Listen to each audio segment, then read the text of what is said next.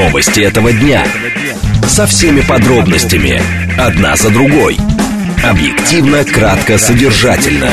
Поток. Успеем сказать главное. Программа предназначена для лиц старше 16 лет.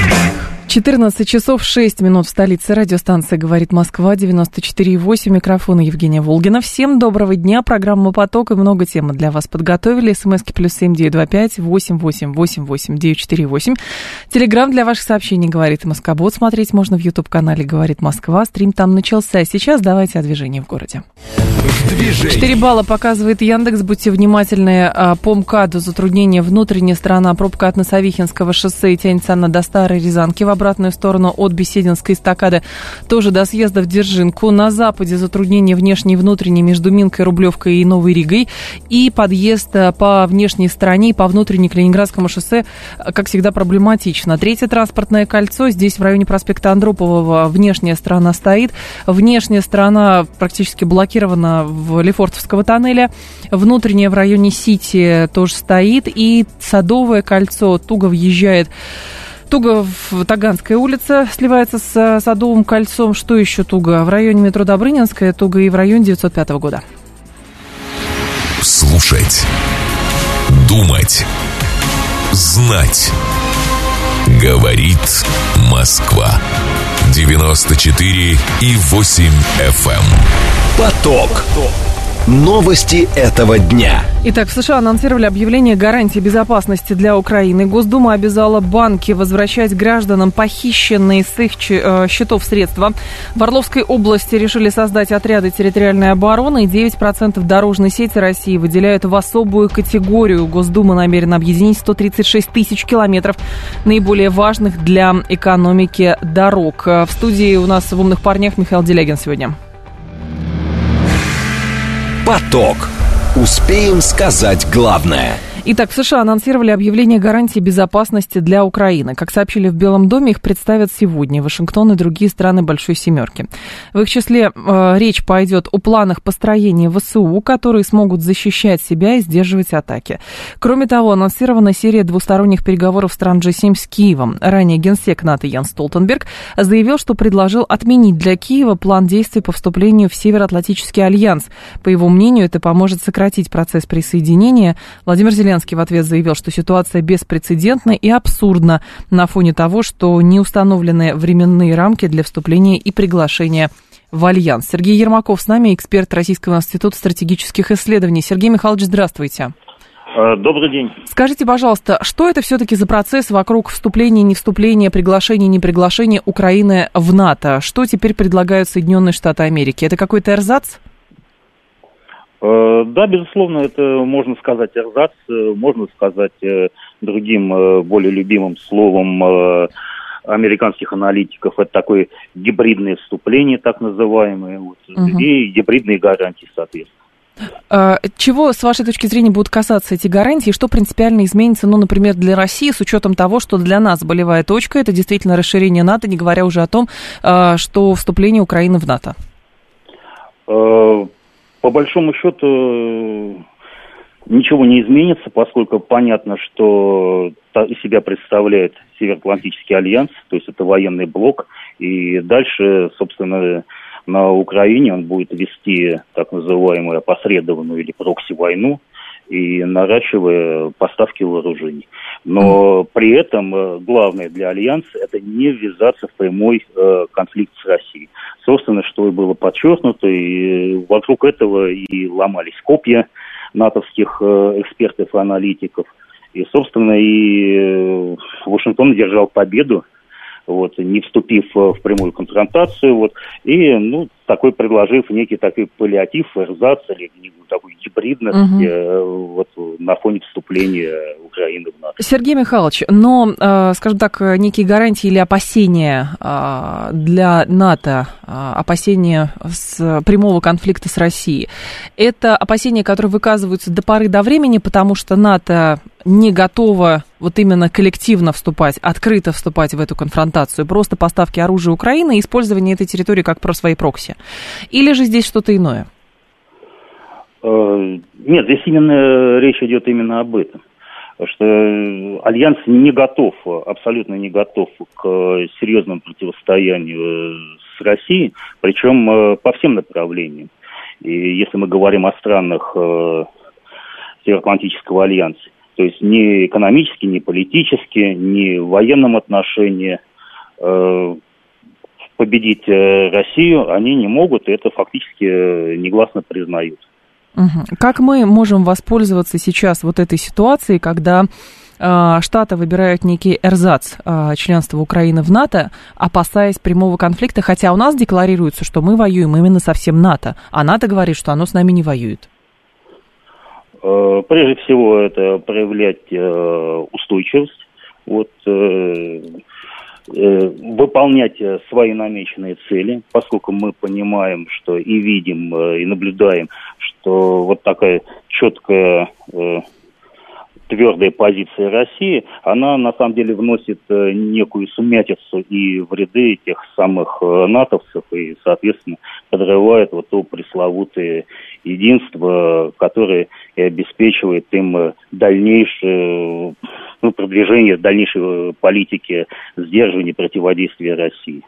Вот. И, угу. безусловно, готовность э, держать удар, и в том числе и в военном плане, это безусловно.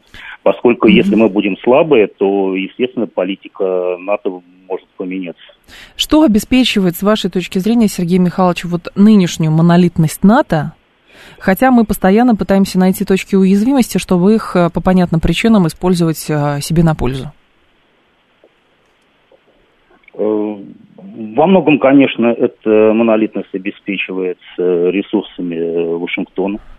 Вот, и это четко видно, скажем, на примере Турции, которая, э, желая что-то получить э, от НАТО, вот, апеллирует именно к Вашингтону. Именно через, э, скажем так, уступки, полученные со стороны Белого дома, вот, и позволили Турции, ну, скажем так, или обеспечили возможность Эрдогану снять э, некие претензии в отношении mm-hmm. Швеции, да, то есть э, связанные с ее приемом.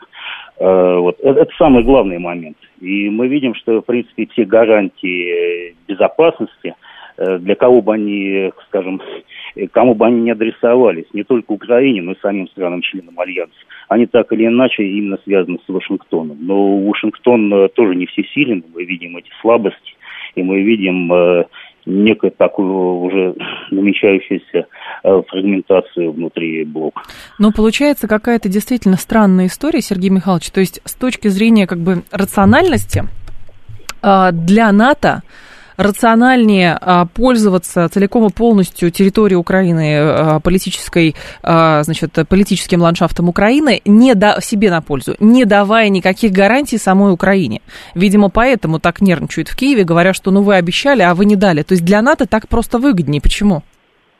Э, ну, безусловно, потому что это вообще такая э, очень старый подход э, НАТО.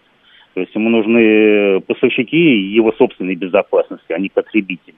Вот, и вот новый формат, который сейчас создан, uh-huh. именно вот и сейчас, как проходит заседание вот этого так называемого Совета Украина-НАТО, это как раз вот тут э, паллиатив, некий такой тоже эрзац, который как раз и призван на самом деле усилить контроль НАТО э, за Украиной, вот, но при этом э, никакой дополнительной ответственности для НАТО, собственно, он не предлагает и не несет. Сергей Михайлович, но у НАТО, скорее всего, есть некий план «Б» на случай, а, когда а, цели, которые поставила перед собой Российская Федерация в плане специальной военной операции, будут выполнены. То есть, чем глубже интеграция Украины с НАТО без юридического закрепления такого статуса, тем, наверное, все равно политически сложнее нам. А, да, безусловно, это может быть сложнее, но здесь я не думаю, что есть, э, скажем так, очень четкий план «Б» у НАТО.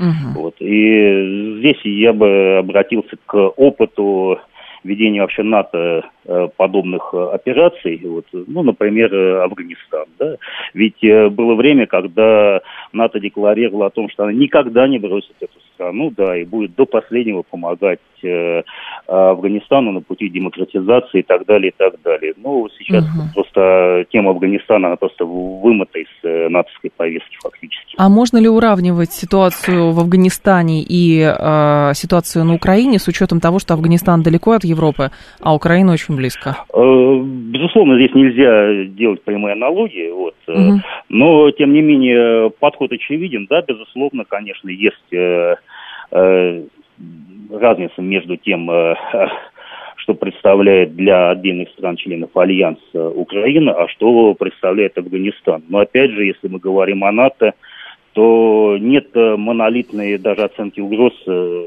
в отношении Украины, которая была бы общая для всех стран-членов Альянса, даже для европейских. Понятно. Спасибо большое, Сергей Михайлович. Я вас благодарю. Сергей Ермаков был с нами, эксперт Российского института стратегических исследований. Что еще любопытного, Гардиан сегодня а, цитировала министра обороны Великобритании Бена Уоллиса, который заявил, что Украине следует больше внимания уделять выражению благодарности за помощь Запада. Когда его спросили о жалобах Владимира Зеленского на то, что вчера стране не были предоставлены твердые сроки и условия вступления в НАТО. Вообще говорят, ну, по крайней мере, пресса об этом пишет, что а, западные коллеги очень э, удивились и негодовали а, вот этому эмоциональному выпаду Зеленского, который говорит, а вы обещали, а вы гарантировали, а мы ждали, а вы не сделали. Вот. А британский министр говорит, что украинцы так спешили получить всю возможную помощь, что не всегда говорили за нее спасибо. А сегодня что? Столтенберг говорит, что победа России в конфликте с Украиной будет трагедией для Киева, сделает НАТО более уязвимой. А, так, и а, Зеленский на встрече с генсеком НАТО заявил, что кассетные боеприпасы будут применяться исключительно по военным объектам. А, там все гарантии дает, а, где будут стрелять, где не будут стрелять. Но еще Зеленский сегодня сказал, мы адекватные люди. Ну, в смысле, они. А вот такая прямая цитата была, многие средства массовой информации это опубликовали. Внимание! Говорит Москва. 94 и 8 FM. Поток. Успеем сказать главное. А, Госдума обязала тем временем банки возвращать гражданам похищенные с их счетов средства. А, в течение 30 дней это нужно будет сделать, а, если деньги были переведены без добровольного согласия клиента. Это нашумевшие истории, их действительно очень много, часто они происходят, когда у человека были деньги на счету, и тут он открывает свой онлайн-банкинг, а там, оказывается, денег нету. Э, идут в службу безопасности банка, там говорят, ну вот вы же перевели. Он говорит, а я не переводил, ну что теперь делать? В полицию идут, но толком ничего делать не могут. Согласно принятому закону, оператор по переводу денежных средств будет обязан возместить сумму операции, совершенной без добровольного согласия согласия клиента в течение 30 дней после получения заявления клиента, физического лица о возмещении суммы операции, совершенной без добровольного согласия клиента. В случае трансграничного перевода денежных средств в течение 60 дней, если не докажет, что клиент нарушил порядок использования электронного средства платежа, что повлекло а, совершение операции без добровольного согласия клиента. Сумма должна быть возвращена в полном объеме. В пояснительной записке говорится, что для, действ... для улучшения действующих механизмов антифронта, так называется, а, то есть борьбы с мошенничеством, предлагается обязать не только банк-плательщика, как это установлено сейчас, но и банк-получателя средств проверять операции на признаки мошенничества, включая сверку с базы данных о случаях и попытках переводов денежных средств без согласия клиента, который ведет банк. Вот это нововведение, то есть в данном случае ответственным за перевод становится не а, только банк отправитель, и банк-получатель. А сколько таких было случаев, когда действительно на какие-то левые счета, а, какие-то фирмы прокладки брали деньги мошенническим путем с карт людей и, соответственно, перечисляли куда-то. И, э, в общем, сейчас появляется какой-то механизм, банковские для того, чтобы эти деньги возвращались. Антифрод-система – это комплекс мероприятий по оценке транзакций банков а, на степень вероятности мошенничества. Система применяет к каждой операции определенные критерии. Если та а, им не соответствует, то проверяет ее уже более тщательно, сигнализирует об этом. В рамках первого чтения предполагалось, что закон вступит в силу со дня его официального опубликования. Ко второму чтению срок был уточнен. Закон вступит в силу через год после его официального опубликования. Здесь только а, вопрос возникает в следующем. Что э, считать а, значит, добровольным или отсутствием добровольного согласия клиента? А, с учетом того, какие изощренные мошеннические схемы существуют. 7373948, телефон прямого эфира. Были ли у вас... А, есть у нас гости. Горигин Тасунян с нами, президент Ассоциации российских банков. Горигин Ашоч, здравствуйте. Алло. Здравствуйте. Скажите, пожалуйста, как это будет выполняться? Да. Как вы это видите? Простите, а с кем я говорю? Это радиостанция «Говорит Москва». Мы с вами договаривались по поводу комментария о Государственной Думе, которая обязала а, банки да, да. возвращать гражданам да. похищенных Хорошо, с их счетов хорошо. деньги. Да. Пожалуйста. Ну, как это будет выглядеть? Я думаю, что это будет выглядеть следующим образом, что в случае, если без ведома э, клиента банк списал с него средства э, в результате мошеннических действий, то Э, банк обязан будет вернуть в течение 30 дней средства э, клиенту, а потом уже разбираться, соответственно, кто эти мошенники, куда деньги ушли, как их... Алло. Алло. Про... Пропал наш гость. Да. Алло, Григорий Анатольевич, алло, вы здесь? Алло, да, алло. вы здесь, прекрасно. Да. Так, Он, потом по выясняется. Ага. мере, не был обязан он эти все действия предпринимал, но в силу, так скажем, своей клиентоориентированности. А сейчас получается, что безальтернативно. Ты сначала деньги верни, а потом уже разбирайся во всей этой ситуации. Георгий Нашевич, что считать э, добровольным согласием клиента э, по переводу денег или недобровольным, с учетом того, какие мошеннические схемы изощренные существуют? Как человек докажет, что он недобровольно Нет, да, эти деньги перевел? Давайте вот то, что, то, что совершенно неадекватным, глупым термином называется сегодня социальная инженерия, когда э, этот термин неадекватен, потому что он слишком положительное звучание имеет, но на самом деле подразумевает э, психологические такие хитрости, которые используют мошенники, угу. но под которые подпадает э, клиент. Он, э, что называется, э, идет на их уловки и сам добровольно называет пин-коды, списывает средства, передает деньги. Я думаю, и это было бы разумно, чтобы под действие этого закона подобного рода глупость клиента не была бы поводом для того, чтобы банк возвращал бы деньги, потому что здесь явная вина клиента, неумышленная, но вина клиента – и речь идет о том, что когда без ведома клиента, когда он ни сном, ни духом, он никаких операций не совершал, никаких указаний не давал, ни на какие заявки со стороны мошенника не реагировал, но с его э, счета умудрились за счет взлома, за счет э, вхождения в его, э, на его интернет-банкинг канал, войти и деньги списать или иным, иным образом. Но в этом случае раньше клиент все равно должен был доказывать, что он э, не совершал этих операций.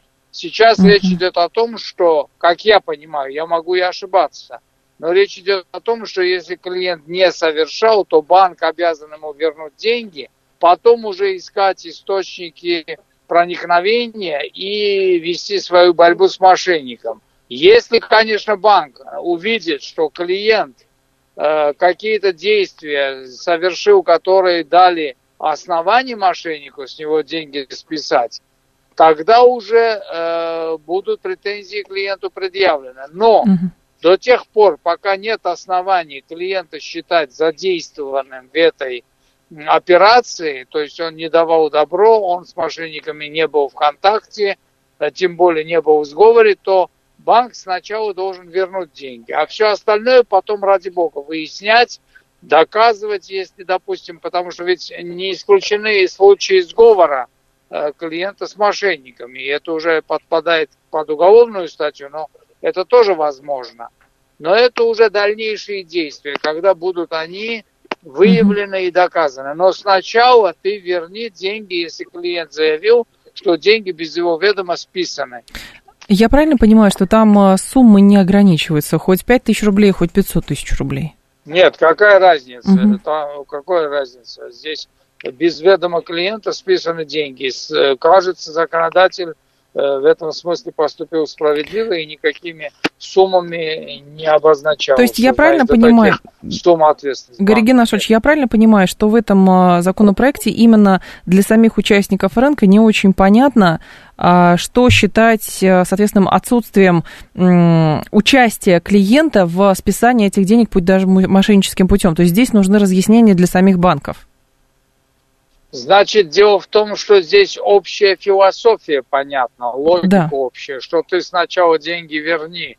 Если у тебя есть основания, потом доказываешь, что это было с участием клиента, но э, подзаконное нормотворчество, конечно, должно будет расшифровать. Поэтому и закон угу. вступает через год в силу, поэтому нужно соответствующее программное обеспечение по, э, по защите и так далее, и так далее, и так далее. Все, на все это дается довольно приличное время, но подзаконное нормотворчество расшифрует, в каких случаях вы э, не должны нести ответственности mm-hmm. как банк, потому mm-hmm. что здесь есть признаки э, действия, ну, а неадекватного действия клиента. Yeah. В каких случаях вы несете ответственность, но главный принципиальный момент, что ты сначала деньги верни, если у тебя нету заведомо сразу понятного участие клиента в этой операции, а потом уже выясняя эти детали.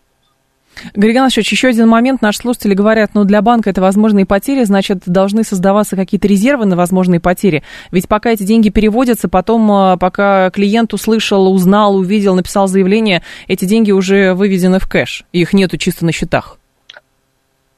Да, для банков это потери, но дело в том, что а для клиентов что не потери, когда деньги выведены, пока он услышал, mm-hmm. увидел, а потом выяснится, что ему э, их следов не найти. Уж по крайней мере банку, во-первых, следы найти проще, во-вторых, банку специально для банков создается, это тоже входит в определенную систему защиты э, от мошенников, система соответствующая э, база данных, в которой будут э, отражены э, координаты тех мошенников, которые уже где-то засветились. Поэтому каждый раз, когда вы осуществляете перевод, во-первых, обозначена некоторая совокупность признаков, которые э, говорят о возможности участия здесь мошенников в этой операции.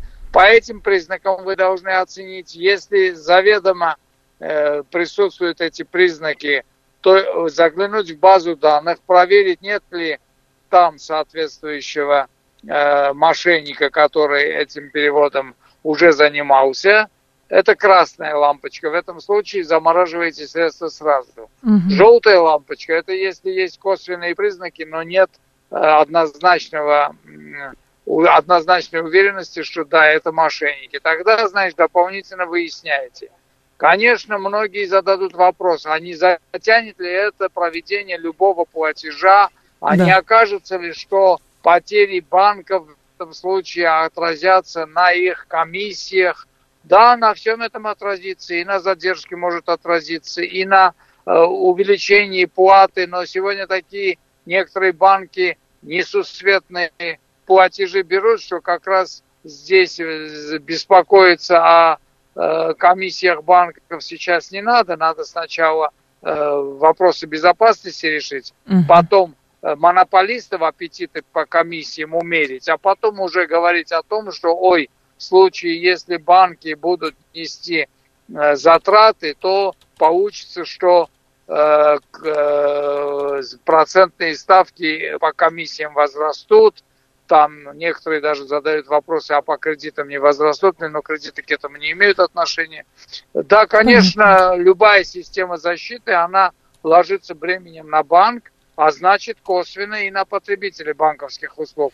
Но что потребители банковских услуг предпочли? Чтобы э, дополнительных затрат не было, но зато их деньги могли бы э, мошенниками легко и безвозвратно быть угу. украдены. Понятно. Спасибо большое, Георгий Нашевич. Я вас благодарю. Георгий Тасунян был с нами, президент Ассоциации российских банков. Новости мы продолжим. Новости этого дня. Со всеми подробностями. Одна за другой. Объективно, кратко, содержательно. Поток. Успеем сказать главное.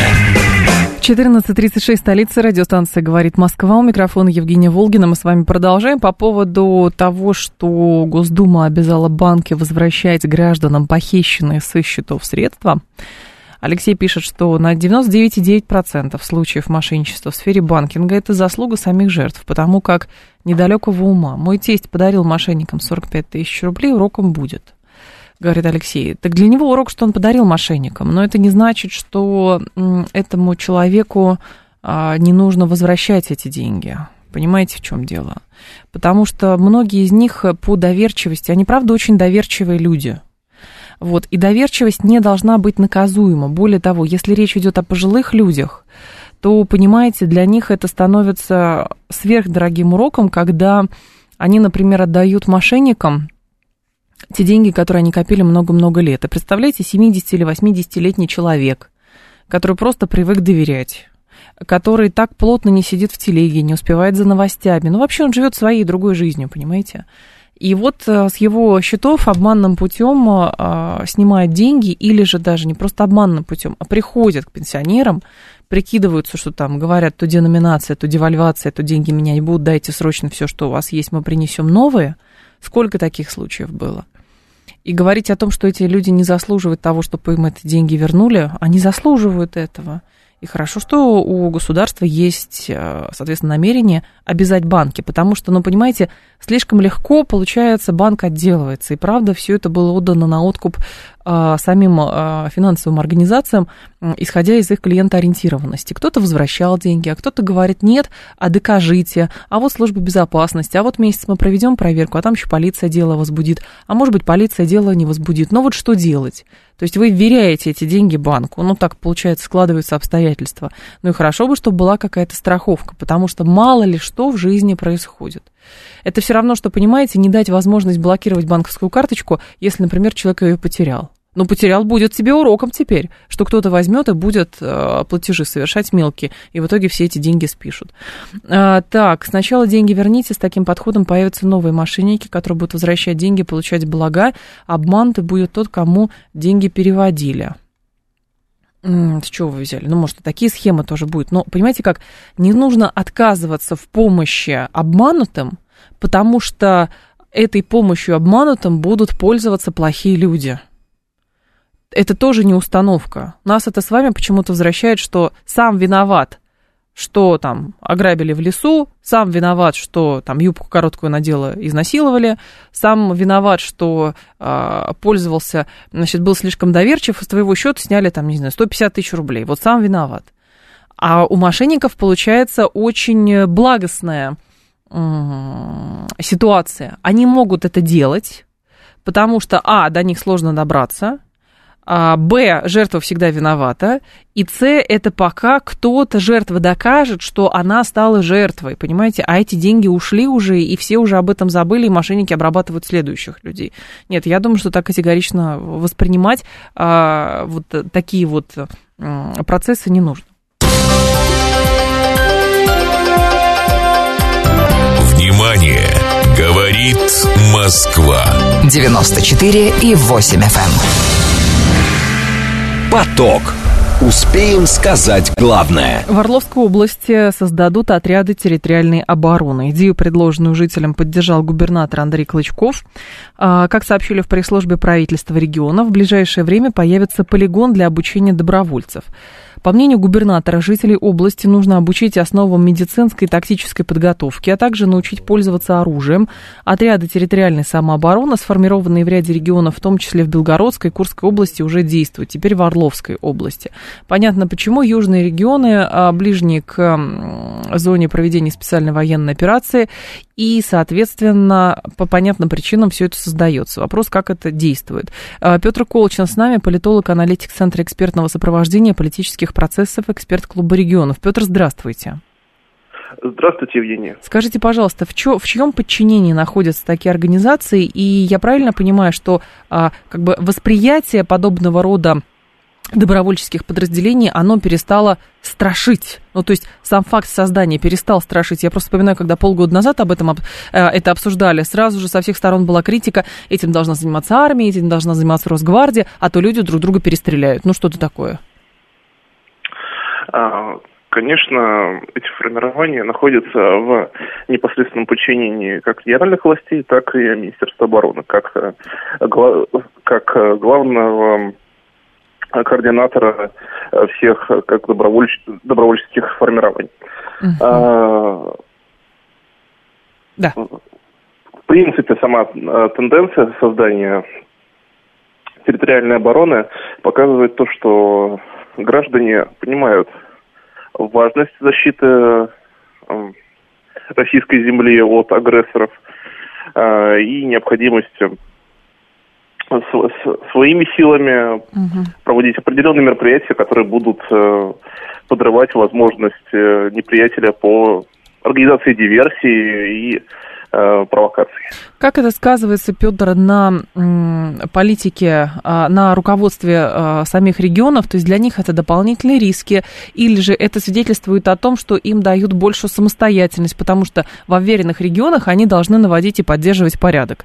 И по сути, а, ну, я так понимаю, что пример действий губернатора Гладкова стал, в общем, показательным. Конечно, для администрации регионов это дополнительная ответственность и э, дополнительная проверка для губернаторов. Э, насколько они, как лица гражданские, могут эффективно выстроить работу по э, контролю ситуации в своем регионе. Э. Конечно, пример Гладкова становится показательным для других глав регионов.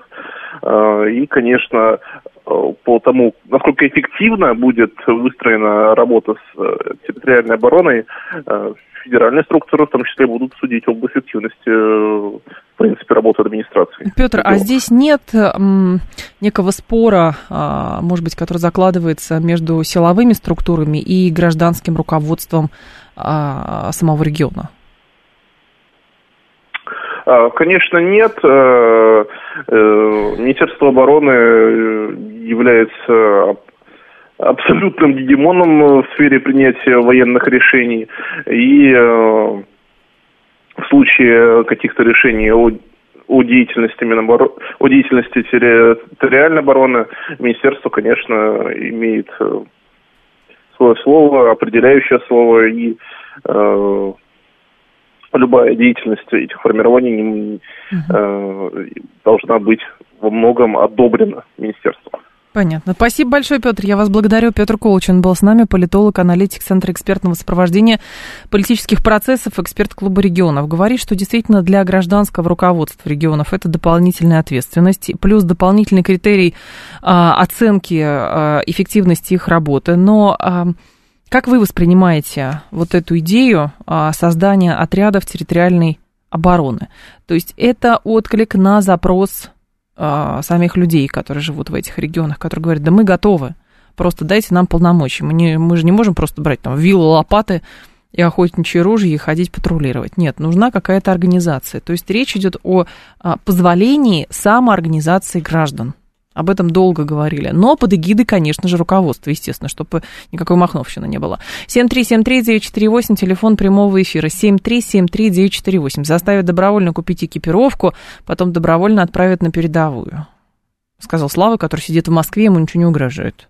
Здесь отрядов территориальной самообороны не будет, и вас никто никуда не отправит. Даже добровольную экипировку вас заставлять покупать не будут.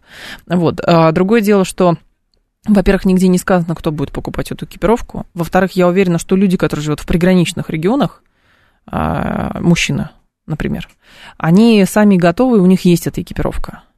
И пометуя заявления и предложения по организации территориальной обороны, а, которые были, о которых столько копий было сломано примерно полгода назад и чуть больше, то, соответственно, не удивляет, что эти люди, в принципе, готовы. Просто им нужна координация, и, соответственно, если был запрос общественный, то зачем с этим бороться, если государство может это устроить под своей эгидой? Да, какой-то, э, какие-то отряды создавать. Вот. Никто же не говорит о том, что э, приезжает грузовик с автоматами Калашникова и раздают там автоматы Калашникова или там штурмовые винтовки какие-нибудь. Не об этом речь идет. 7373948, телефон прямого эфира. Добрый док, здрасте, я слушаю вас. Алло. Да, здравствуйте, Евгения. Пожалуйста. Эфир. Добрый док на линии. Да. А, значит, при а, организации усиления вот этих формирований, да, территориальной обороны отношусь всецело положительно. Угу. А, просто даже на том этапе, почему, а, значит, граница, скажем так, прилегающая, да, достаточно большая а, в наших регионах. Э, и, например, э, скажем так, территориальная оборона сможет, ну, грубо говоря, там, войска Минобороны, да, при каком-то инциденте, их надо перебросить, да, откуда что-то как-то отреагировать, на это уйдет какое-то время. А тероборона – это местные жители, которые там, ну, по сути, где-то проживают, которым мобилизоваться достаточно, ну, там, просто, uh-huh. там, час, полчаса, может быть, и так далее. И вот они уже как бы э, вступают в какое-то, скажем так, противостояние. А, поэтому это, скажем так, и упорядочит вот силу, да, то есть людей, которые готовы, а, да. и упорядочит а, механизмы вот возможной реакции на всякие вот подобные ситуации. Понятно. Спасибо большое, добрый док, вас благодарю. Но вот я то, что вижу в телеграм-канале у Гладкова, например, там были кадры, правда, зимние, а, что Гладков, губернатор Белгородской области, встречался с членами Белгородской территориальной самообороны, говорит, что был очередной этап подготовки под руководством инструкторов, которые имеют большой боевой опыт. Они проходят ротные учения. Тысячи человек вошли в состав Белгородской теробороны.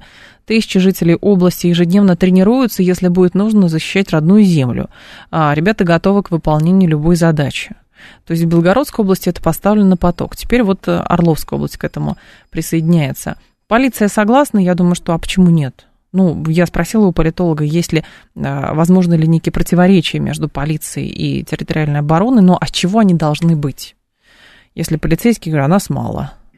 Вот. Или Росгвардия говорит, тоже нас мало, невозможно. Плюс они должны выполнять какие-то еще дополнительные задачи.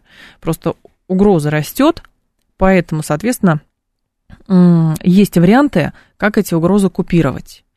И более того, просто речь идет о том, что скорее всего, не силком туда загоняют этих людей, которые живут там в Белгородской, Брянской или а, Орловской области. Люди сами готовы. Люди сами, скорее всего, идут чтобы их обучили и сказали, мы готовы, мы будем там патрулировать а, а, приграничную зону какую-нибудь, там леса или еще что-то. Ну, большая территория и требуется большая защита. Вот. А можно пойти дальше, создать в регионах НИИ, не надо будет, де... так, не то. Большую угрозу представляют те же мошенники, но по борьбе с ними это другое. Что-то давайте еще вас послушаем. Здравствуйте, алло. А, здравствуйте. Пожалуйста. Ну, я думаю, это прежде всего актуально для областей России, приграничных э, с Украиной. Ну, так про это речь идет, конечно, да. Белгородская, Курская, Брянская. Э, вот теперь Орловская. Несмотря, что есть, конечно, пограничная служба, есть Росгвардия, э, МВД, но жизнь показала, что это актуальная задача вот конкретно в этих областях э, России. Ну, естественно, Там, речь, речь об этом идет. Никто не говорит о том, что в Москве какие-то а, отряды территориальной обороны должны создаваться. Конечно, про приграничные территории. Пограничная служба у нас ограничена в, просто в численности. Вот. И, соответственно, плюс, я вас уверяю, что есть мужчины, которые говорят, мы готовы, обучите нас, дайте оружие. И, в общем, здесь хороший показатель, что у государства а, как бы снижается уровень, ну, видимо, недоверия а, к самоорганизации людей, потому что люди в конечном итоге могут самоорганизоваться, если они не видят помощи от государства. И вот государство само говорит, хотите участвовать? Давайте участвовать. И оружие будут обучать а, пользоваться оружием. И не будет такого, что а как-то мы людям дадим оружие, они друг друга перестреляют. Да не перестреляют они друг друга. С чего это вообще взяли?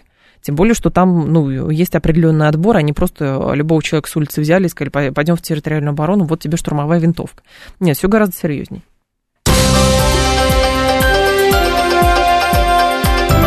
Внимание! Говорит Москва. 94 и 8 FM. Эм. Поток. Успеем сказать главное. 9% а, дорожной сети России выделяют в особую категорию. Госдума намерена объединить 136 тысяч километров наиболее важных для экономики дорог федерального и регионального значения в опорную сеть автодорог. Такой термин впервые появляется в законодательстве. Парламент примет соответствующие поправки. Новации позволят закладывать бюджетные расходы на ремонт и содержание входящих в опорную сеть автотрасс по нормативам, которые сегодня действуют только для федеральных дорог. А, при приняты изменения во втором чтении изменения в устав автомобильного транспорта, который разработан Минтрансом, а, Минтрансом вместе с изменениями в а, Кодекс об административных правонарушениях. Так, юридически сам термин нигде не расшифрован. А, в опорную сеть, согласно принимаемым поправкам, федеральные трассы, региональные трассы, соединяющие Москву со столицами других субъектов, столицы регионов между собой, столицы регионов с городами численностью населения более 100 тысяч и так далее. Александр Гусев с нами, главный редактор информационного агентства строительства. Александр Михайлович, здравствуйте. Здравствуйте, Евгений. Скажите, пожалуйста, какой будет эффект? Знаете, эффекта тут может быть три варианта. С плюсом, с минусом и никакого эффекта. Все зависит от того, какую цель преследует. Я так понимаю, что цель преследуется в том числе и перераспределение финансовых средств. То есть хотят, чтобы эти деньги были в одном кошельке, и по указанию кого-то или чего-то, да, эти деньги распределялись на те километры из 136 тысяч, э, вот, и они там ремонтировались, эксплуатировались там и, или строились. Вот я думаю, что если кратко говорить, то это вот так. Угу. Но, Александр Михайлович, а, я видела высказывания неких, некоторых экспертов, которые говорят, что, с одной стороны, у нас э, вот эта инициатива идет во благо, потому что будет некая унификация требованиям к дорогам, вот, и будет, может быть, некий общий бюджет, и плюс появится некая просто концепция развития улично-дорожной сети, потому что у нас э, а, часто бывает, что федеральные дороги это, а, естественно, один документ, региональные дороги другой э, документ, муниципальные дороги третий, и в итоге получается не очень понятно, куда мы развиваем свою улично-дорожную сеть. Вы знаете, дороги-то строятся в соответствии с классификацией. У нас красные трассы А, Б и так далее. Да. А, вот. И они строятся по одним и тем же нормативам. Тут непонятно, почему это вдруг должно меняться. Это должны быть одни технические условия. А они есть, их э, применяют, когда строят дороги. Я так понимаю, что просто-напросто хотят э, в центре, то есть в Москве, Э, ссылаясь на то, что оттуда лучше видно, да, куда какие деньги распределять. Потому что выделенные ранее 13 миллиардов на вот эти федеральные трассы, 136 тысяч, если их поделить на эту длину 136 тысяч, то получается 100, около 100 тысяч рублей на один квадратный километр. Но это совсем, как говорится, ничего. Вот. А если их перераспределять целенаправленно вот на этот участок, uh-huh. да, вот, значит, да, вот мы его сделаем, и все. И пусть он живет до следующего капитального ремонта. И потом целенаправленно на другой участок. Но в этой ситуации возникает второй вопрос. А чем будет заниматься Росавтодор, который, собственно говоря, мониторил ситуацию, запрашивал деньги э, на региональную стройку дороги или ремонт. Э, вот. А сейчас что он будет делать? То есть создается таким образом еще один штаб, который будет это дело все мониторить. То есть вы думаете, что это какая-то забюрократизированная история? Я думаю, что да, потому что когда центр э, хочет э, контролировать такие большие деньги, а это все-таки большие деньги, э, вот, то для этого нужны люди. Да, люди, которые точно так же, как Росавтодор на местах, должны проводить или заказывать экспертизу дорог, вообще понимать, что где творится. А у нас дороги, они все разбросаны. Что касается развития дорожной, как вы сказали, уличной сети, да. то уличные сети разделим от дорог федеральных между населенными пунктами и уличные – это прерогатива э, населенного пункта. А областной, угу. районный центр или другой, вот они там в соответствии с планом развития города или комплексного развития территории должны понимать, какие дороги им нужны и их сколько. А, вот. А все, что касается между городами, да, это федерально, тут понятно. У нас с этим, конечно, есть некоторые определенные проблемы. А, вот, в частности, на слуху-то мы же помним, Саратовская область и другие, где, собственно, дорог-то не было до определенного времени. Uh-huh. Вот. Но опять э, за это э, несли ответственность местные подразделения э, Росавтодора, которые подчиняются нашему федеральному Росавтодору. А теперь цепочка ломается. Теперь все это будет решаться в Москве, а Росавтодор непонятно, какую будет выполнять функцию. Но в данном случае, Александр Михайлович, это отразится, с вашей точки зрения, в принципе, на концепции развития э, дорожного строительства в России? Вы знаете, может произойти некоторое замедление, пока они э, найдут эти цепочки для связей э, вот, с регионами и проведению значит, э, экспертных каких-то мероприятий, чтобы понимать mm-hmm. вообще, что где нужно делать. Замедление, я думаю, произойдет. Что получится с качеством, вот там, где, куда будут выделяться деньги, я думаю, что там хуже не будет. Потому что когда деньги идут целенаправленно, э, вот, э, наверное, да, их э, отследить проще но на все 136 тысяч, конечно, сразу не хватит. Для этого нужны другие деньги. Я вам сказал, сколько это стоит ну, один да. километр, если распределить. Просто... Поэтому тут вот так, если, если говорить о качестве, наверное, это будет хорошее качество, предполагаю. Что касается по времени, но эффект может быть с отрицательным знаком. То есть пока это все наладится, пока это все это отработается, это будет некое замедление. Просто эксперты, еще опрошенные э, газетами, говорят, что новации позволяют закладывать бюджетные расходы на ремонт и содержание входящих в опорную сеть автотрасс по нормативам, которые сегодня действуют только для федеральных дорог. То есть теоретически кажется, что денег будут выделять больше. Тогда нужно менять технические условия. Да, я же вам а, сказал, что да, на дороге да. разного класса. Тогда нужно пересматривать все эти нормативные базы.